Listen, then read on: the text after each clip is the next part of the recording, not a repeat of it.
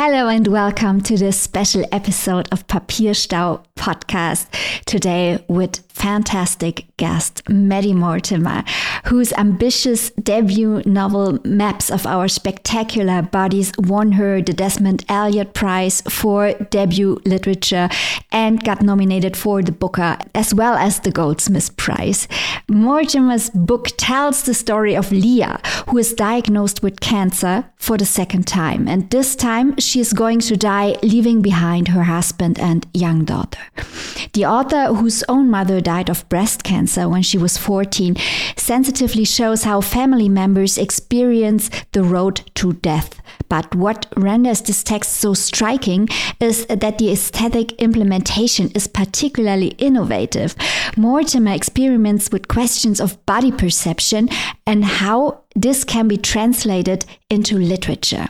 While the family story is told in the third person, a first person voice guides the reader through the inside of Leah's body.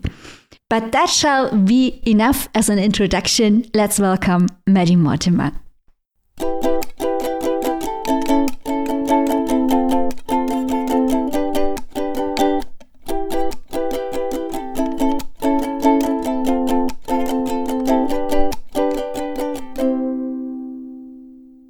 First of all, thank you so much for being with us today. First question How did you learn that your debut novel got nominated for the Booker? It must have been so exciting. It was. It was. I was in my flat working on my second book, and my editor called me, and I I'd I'm really useless and I don't save names on my phone often and and often kind of switching phones around and so this number kind of ping comes up on my phone and I didn't know who it was and I answered very nervously and my editor was like it's Sophie it's Sophie and the minute she said it's Sophie I was like oh, and and she was like it's we've done it we've done it your book's on the booker long list and I just bur- I just burst into tears and yeah, it was very surreal and very, very unexpected and kind of completely magical and kind of all that you could ever hope for as a debut author. So, so kind, you know, very, yeah, overwhelming, I guess. And, and moving and moving too because of the subject matter of the book and because of how kind of personal it is and and how much you know I've kind of lived and breathed it as all writers do and uh, so yeah it just it felt like a yeah like a real a real moment that I'll just I'll remember forever. And it got such a positive reaction, not only in the traditional media, but also in the blogosphere. I mean, the book is discussed all over the world and people love the emotional, but also experimental nature of your writing. Mm. So I was really impressed how you turned the illness, cancer, into a narrator in your text. How came you, did you come up with this narrative device and why did you choose it?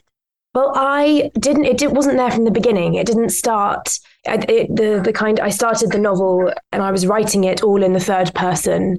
And I was kind of moving between the the family drama you know the world inside this family's kitchen and moving between that space and then this kind of stranger space inside a woman's body this landscape this kind of traditional quest narrative where these forms and characters were moving about this kind of world that gradually revealed itself to be a human body. But the whole thing was just too remote. We needed like a guide to lead to lead the reader through this this this bodily landscape. And I've always been very afraid of writing in the first person. I think I've been always very nervous to use like the I because to me it felt there was a lot of shame for me wrapped you know kind of around writing from the first person being afraid that you'd bring too much of yourself and so by kind of by relinquishing my fear of the first person of this I voice, I was suddenly like, no, that that's that's what I need to start with. I need to start with I, with with what it is to perceive a space through a kind of specific soul. And that's kind of what it is. I don't, I've never named it as the cancer. It's this kind of destructive core that moves through Leah's body and it sort of shape shifts, but and kind of plays multiple tricks on the reader. But I did, it started off as a guide through the body as this kind of the worst of Leah that slowly sort of consumes the text. It wasn't there initially, but it kind of made itself clear to me as I continued to write And it suddenly became obvious that the book was one about perspective, the, the way that the first and the third person, person are in communication throughout. These two narratives kind of becoming increasingly aware of themselves, like the kind of the body and the mind in combat you know throughout a woman's existence. So so it's mul- it's it's sort of multiple things really that voice.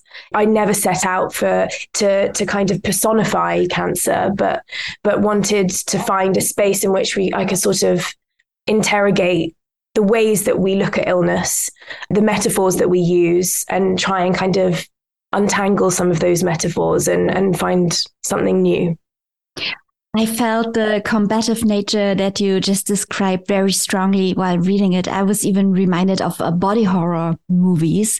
Like there is a force that overtakes Leah's body, but different bodily sensations seem to be central to the narrative for me. We have the, the chemotherapy. We also have sex, the sensation of living in a body, how it is represented in language.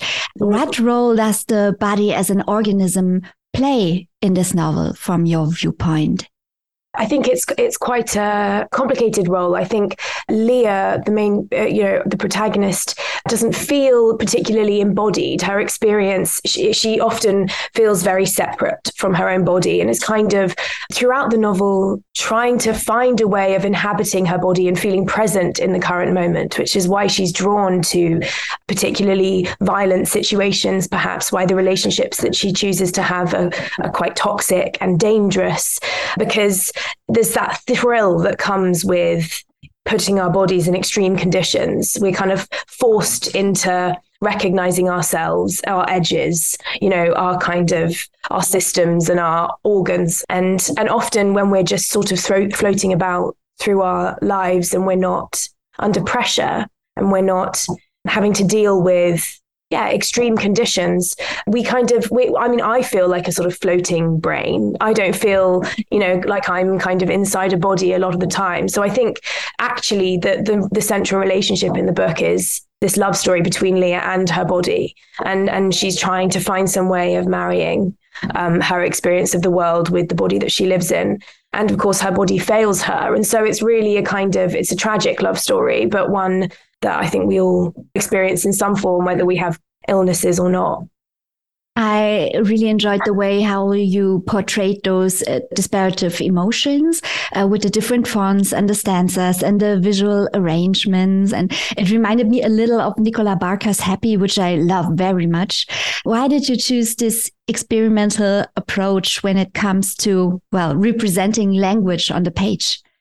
Well, there's a few things. There is the kind of the slightly typographical graphic elements of the book, um, which are very playful, and they kind of grew organically from Leah's voice, from the way that she perceives the world.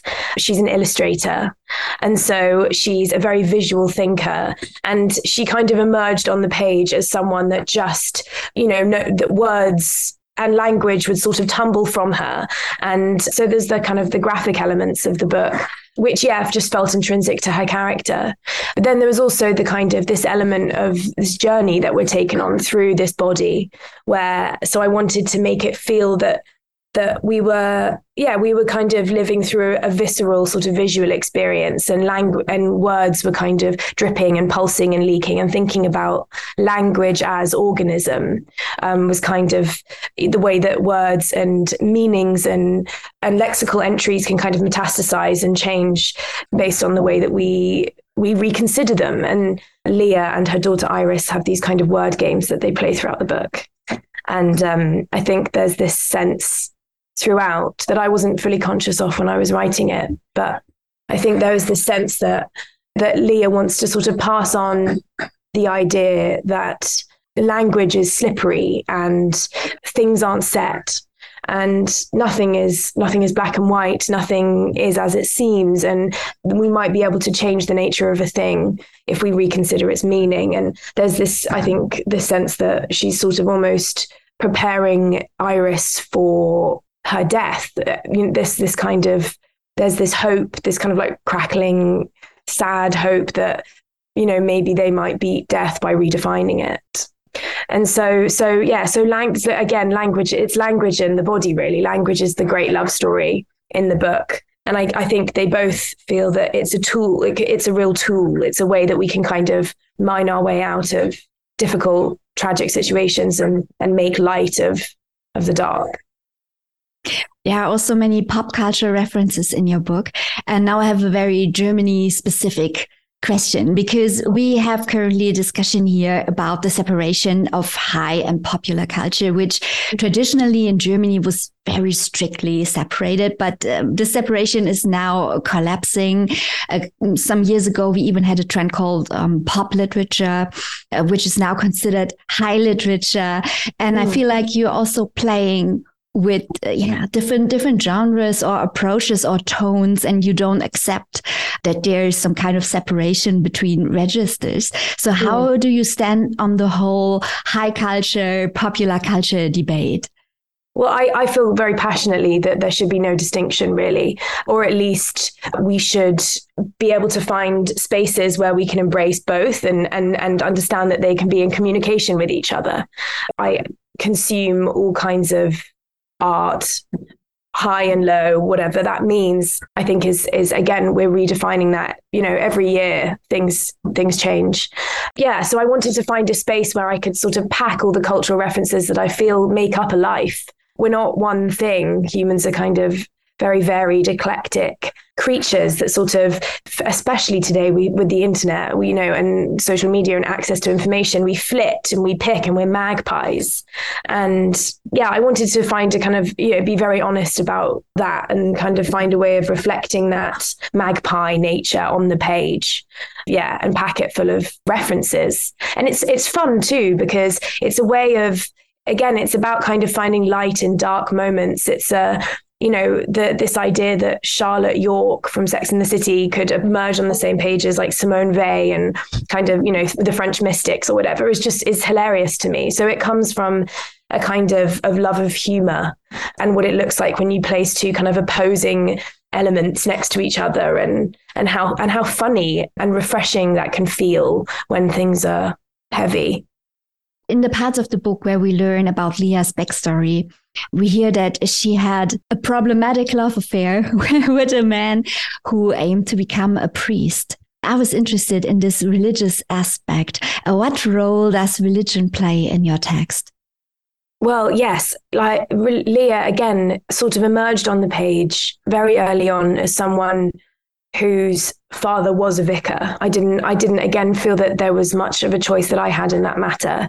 There's a few kind of reasons for that. I think she emerged on the page as someone that had this kind of sense of badness within her, this sort of inherited sin that's in, integral to all kinds of faith groups, but perhaps is more predominantly or, or significantly felt you know as a as a woman as a daughter of a vicar as this as this kind of girl this young girl that somehow felt that god was sort of absent in her youth despite it being this sort of assumed reality that her parents sort of pass pass you know pass on to her so that conflict between what she should believe and what she does believe is kind of central to this feeling of disconnect that leah has with both the world around her and her family yeah and and her kind of purpose i guess on this earth, which is something that she ends up thinking more, more and more about as she kind of nears death.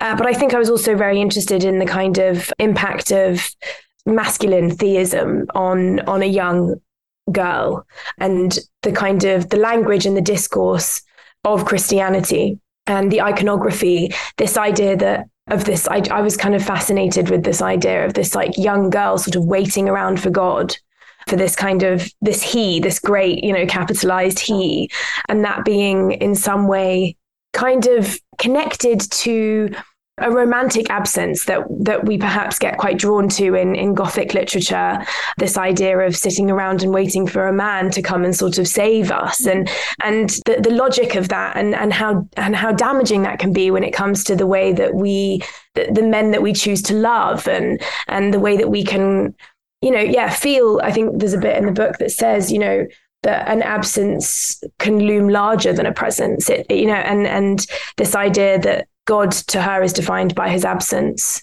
in the same way that Matthew, this boy who arrives at the um, at the vicarage, and ends up becoming the kind of great love of her life. He, throughout her life, is sort of more absent than he is present. And so her relationship with God and her relationship with Matthew are, are kind of intrinsic. I see him as kind of God anthropomorphized almost throughout, and her finding some way out or some way through that relationship with him is is her finding her way through her relationship with faith. You already mentioned that the novel was partly inspired by your own experience because your mother suffered from cancer and she also wrote about it. How mm. did her work on the illness inspire your own writing of this novel? Well, it's a tricky one because I, I never set out to write something about her specifically. I think I've all, I was very afraid to write something personal and kind of close to the bone. And I also was very aware that I needed to keep her at arm's length slightly in order so that I could kind of let the fiction breathe. I wasn't interested in kind of writing something that was like memoir-esque or anything. And so I didn't I didn't she had a column which she wrote at the, on the at the Times weekly and that kind of charted her decline as she sort of neared death. And I didn't I was really cautious not to look back at those columns as I was writing the book because also I felt that I couldn't tell her story or inhabit what she went through specifically. Um, and I, interestingly, I think a lot of it sort of has uh, I, I, absorbed through kind of osmosis, uh, going through it with her uh, when I was younger. And she died when I was 14. So I think I was sort of, you know, 14 is a very weird age. You're very you're very aware of the world and yet entirely selfish. So you're kind of there's this remarkable kind of contradiction happening inside uh, particularly young women i think. And so i think that i i obviously had a lot more to understand about that time. And i didn't look at her columns but she did leave behind diaries which were kind of her best writing the best writing that she's ever done. And it was a gift to me, to me really because she kept them from the ages of about 15 so we have this huge catalogue of the kind of these incredible diaries and these yeah this the kind of the story of her life really.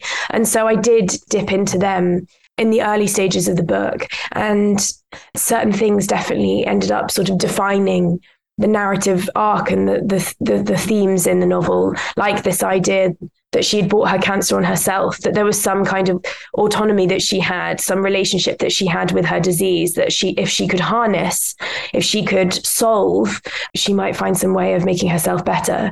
And again, that's all connected to guilt and regret, the idea of the body being a kind of site of emotional suppression and trauma and the way that it can manifest itself physically.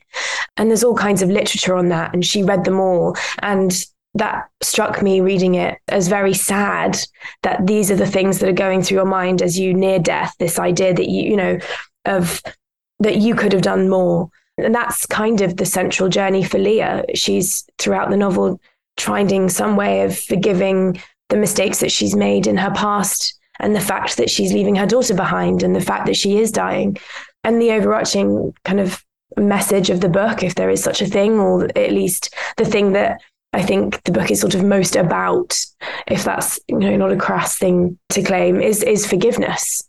So that definitely came from my mother's diaries and wanting to, yeah, and wanting to kind of write about a mother daughter relationship that was sort of fiercely healthy because ours was. There was a lot of love in our house. And I think this book, although I didn't intend it to, ended up becoming a place that I could sort of spend time in that in that bliss and and capture some of the atmosphere of my childhood and find a way of preserving her on the page to come back to our first question, you said you got the call about the Booker when you were already writing your second novel. So, of course, I have to inquire when can we read your second novel? And maybe you can already spoil a little about the content. I'm very, I'm very, I'm very cautious to talk about things that are, are still being birthed.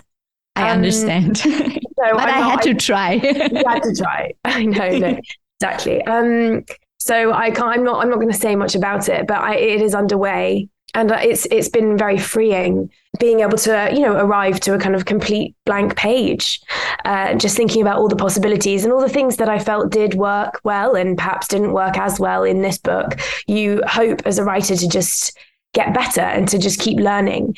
I'm sure I, I will finish it. It's I'm loving it at the moment, and yeah, I'm I'm in the kind of very sweet spot where it's all just yeah, it's all being made clear to me. But I think in these those those kind of it's been a few months now and this it's interesting when you're feeling a bit lost or you're feeling the pressure because I do feel a pressure to do something as good better to to kind of match it to to it's the classic second album curse but it's been really helpful for me to to remember the early stages of writing maps and thinking uh, and kind of feeling that you really need to remove the delusion of choice because that's when things can get overwhelming is when you, you know there just seems like there are too many routes and anything could happen and you get a bit too existential about the process itself.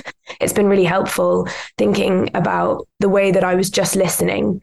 And it's not about thinking or choosing or deciding anything for these characters for this story. It's just about getting into a very meditative place and listening. So that's that's where I'm at at the moment. I'm just I'm I'm listening, and I hope that I'll can that it will continue to lead me. well, I'm already excited to read it. Thank you very much for talking to me. Thank you so much. It's been lovely.